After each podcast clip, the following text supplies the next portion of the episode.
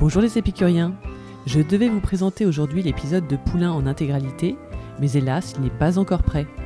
Pour me faire pardonner, je vous ai préparé un deuxième extrait que voici.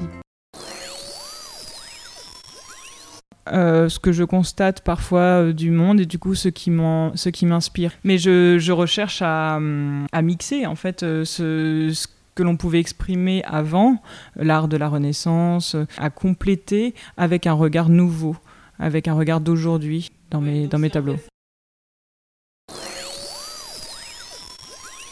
J'espère que l'extrait vous a plu et je vous donne rendez-vous très prochainement pour l'intégralité de l'épisode.